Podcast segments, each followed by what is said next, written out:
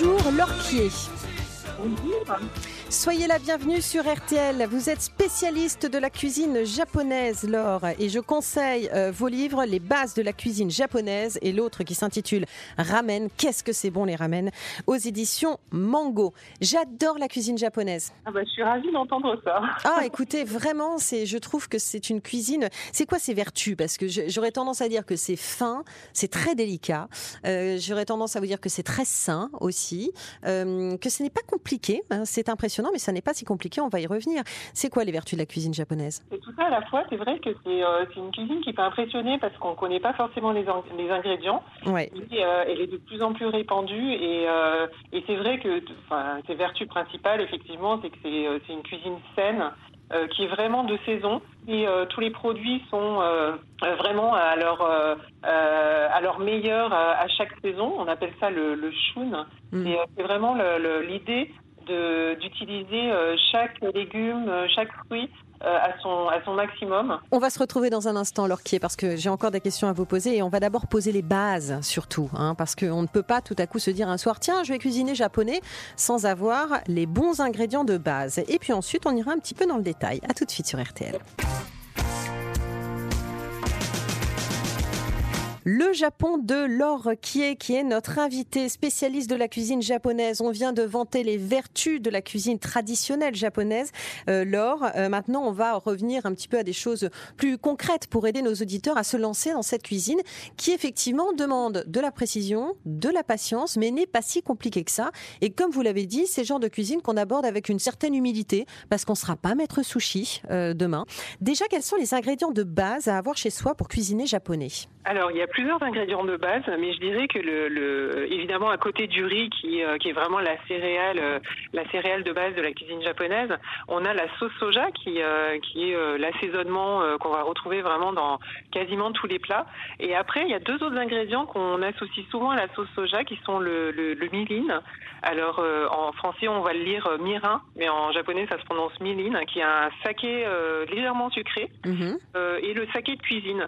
Et en fait ce trio va se retrouver dans beaucoup de plats mijotés, dans énormément de sauces. Euh, donc euh, voilà, une fois qu'on a ces trois ingrédients, on va pouvoir euh, réaliser la plupart des recettes de cuisine japonaise. Alors, je me tourne vers nos auditeurs qui disent, ok, mais où est-ce que je peux trouver ça? On peut déjà les trouver bon, dans, des, dans des épiceries spécialisées quand on habite en ville. Et puis sinon, on peut retrouver ça aussi dans les rayons asiatiques des supermarchés, non? Alors maintenant, c'est vrai que comme, comme la cuisine japonaise a vraiment le vent en poupe, oui, on retrouve tout. On, a toujours, il y a toujours un rayon de, mm. de de produits japonais dans les, euh, dans les grandes surfaces, mais il y a aussi euh, l'option des, des, magasins bio où ils ont beaucoup de euh, d'ingrédients d'origine japonaise avec par exemple le miso, les algues, le tofu. La sauce soja évidemment, le vinaigre de riz. Donc on va, on va pouvoir trouver tout ça dans n'importe quel euh, ville de France et mm. euh, c'est euh, du coup à la portée de tout le monde. Vous parliez des légumes qui sont donc des légumes toujours de saison. quels sont ceux qui sont le plus utilisés? Parce qu'il y a parfois des légumes un peu surprenants aussi. Hein. Alors, un, des légumes qui est vraiment emblématique de la cuisine japonaise, c'est le daikon. Alors, le daikon, c'est un, un radis blanc long qu'on peut trouver aussi de plus en plus chez nous. Mm. Et, et, ça, c'est plutôt un légume d'hiver, hein, mais qui va se retrouver soit mijoté, soit cru, soit râpé. Euh, soit en condiment. Donc c'est vraiment omniprésent dans, dans la cuisine japonaise. Euh, il y a euh, en été, il y a, il y a les aubergines ou les concombres qui sont en fait pas exactement les variétés qu'on connaît chez nous, mais par exemple les aubergines, elles sont beaucoup plus allongées, plus fines, plus petites. Pareil pour le concombre qui a vraiment un croquant, qui a pas du tout la, la cette texture haut, mais qui est beaucoup plus riche en, en saveurs et qui est omniprésente en été dans, dans toutes les salades et dans beaucoup de préparations. Vous parliez du riz tout à l'heure. Est-ce que c'est un riz particulier Alors oui, c'est euh, la variété qu'on appelle le japonica. Euh, et, c'est une variété qui est assez ronde, qui, euh, qui a un grain rond plutôt petit. Du coup, à la cuisson, garde un certain croquant. Mais je le cuisine dans mon rice cooker comme, comme tout autre riz Alors oui, dans le rice cooker, donc ça c'est ce que ce qu'ont tous les Japonais, mais si par exemple vous n'avez pas de rice cooker, c'est tout à fait possible de le cuire aussi. En fait, il faut vraiment prendre une casserole à fond épais parce qu'en fait c'est euh, une méthode de cuisson qui a l'étouffer.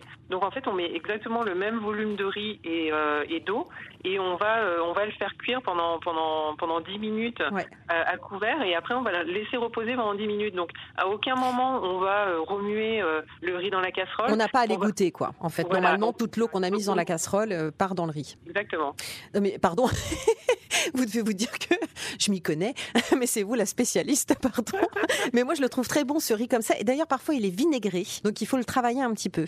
Voilà, alors ça, ça va être pour, pour euh, accompagner les sushis, euh, le poisson, les, euh, les chilashi qui sont ces bols de riz vinaigré sur lequel on va mettre la garniture. Et, et donc, en fait, le, le vinaigre, c'est un vinaigre qui est légèrement salé et sucré et on va le, on va assaisonner le riz qui est encore, qui, euh, qui vient juste d'être cuit, donc il doit être encore bien chaud parce qu'il faut qu'il soit chaud pour qu'il puisse euh, bien imbiber euh, et, qu'il puisse absorber en fait le vinaigre. Et, c'est ça qui va donner cette base de, de, riz pour les sushis. Alors ces fameux sushis, ces fameux makis, on a cette base donc de riz, on a aussi une algue qui nous permet de faire les makis si j'ai pas de euh, bêtises. feuilles d'algue nori. Voilà, alors vous le dites très bien. Alors pour ceux qui, qui, qui ne maîtrisent pas, c'est l'algue nori, hein, tout, tout, tout, tout simple qu'on peut retrouver. Euh, mais c'est quoi en fait? L'idée c'est de s'organiser, d'avoir son riz d'à côté, son algue nori, d'avoir découpé son concombre, son petit morceau de saumon, euh, et ensuite d'assembler tout ça?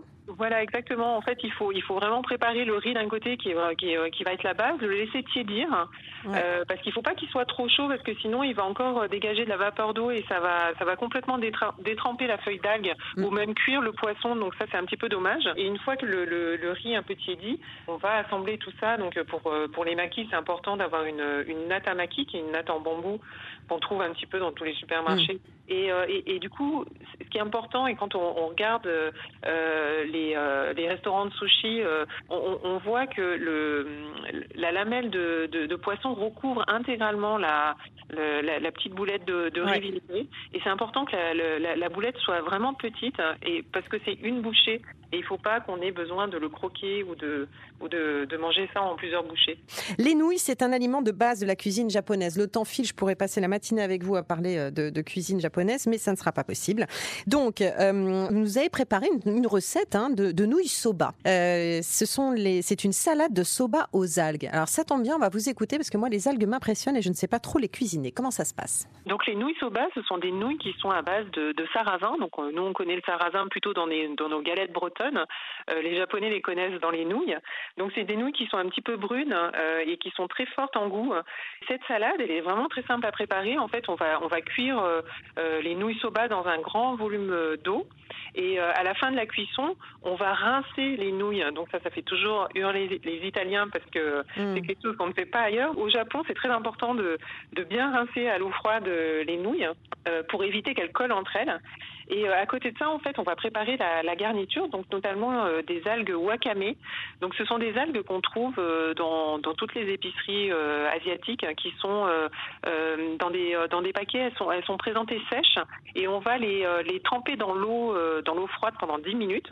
On va les égoutter et après elles sont prêtes à l'utilisation. Et avec, on va préparer quelques crudités. Donc moi, dans ma recette, je fais souvent des concombres que je coupe en petites juliennes, des radis roses aussi en petites juliennes euh, on va avoir donc notre, notre algue wakame euh, des petites cébettes qu'on va émincer finement. On peut euh, saupoudrer un peu de, graines de sésame et on va préparer une petite vinaigrette qui est tout simplement à base de sauce soja, de jus de citron et d'huile de sésame toastée. Au niveau des quantités, c'est exactement la même quantité pour les trois ingrédients. On émulsionne ça et on verse ça sur, sur nos nouilles et nos crudités. Et eh ben vous le racontez tellement bien qu'on va s'y coller direct. Voilà. Et que cette recette, on la retrouve dans votre livre. alors c'est lequel? C'est les bases de la cuisine japonaise? Euh, celui-ci sera dans les ramen, dans eh les ben, ramen. Dans, les ramen, voilà, euh, soba, euh, udon et autres nouilles japonaises. Voilà le Japon de l'Orquier. ces deux ouvrages sont super canons et ils sont chez Mango Édition. Merci beaucoup, Laure, d'avoir répondu à toutes nos questions et de nous avoir ouvert à cette cuisine délicieuse. Je vous souhaite un très bon week-end, Laure, et puis à la prochaine. À la prochaine. Merci à vous.